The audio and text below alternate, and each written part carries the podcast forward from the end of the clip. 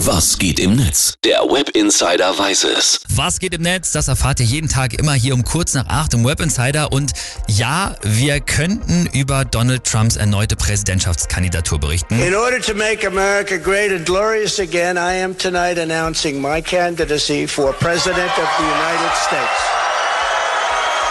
Oder über den Raketeneinschlag in Polen, aber auch da gilt, ich habe es ja eben schon gesagt, es ist noch nichts wirklich klar. Sich dazu jetzt Postings und Tweets reinzufahren, das macht überhaupt keinen Sinn.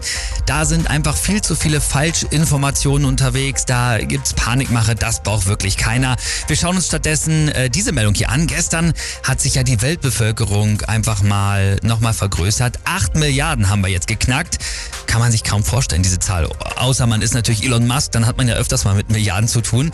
Ja, und was die User dazu schreiben, das schauen wir uns jetzt, wie gesagt, im Web Insider an. Hier, der erste Tweet kommt vom User Uschens, der schreibt, ich weiß, eigentlich sollte ich sowas schreiben wie 8 Milliarden auf der Erde, wie sollen die alle ernährt werden? Oder so ähnlich. Aber alles an was ich denken kann ist, es gibt mittlerweile 8 Milliarden Menschen auf der Erde und ich bin immer noch Single.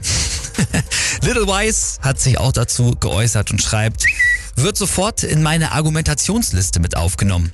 Es gibt jetzt 8 Milliarden Menschen auf der Erde. Warum soll dann ausgerechnet ich den Müll runtertragen?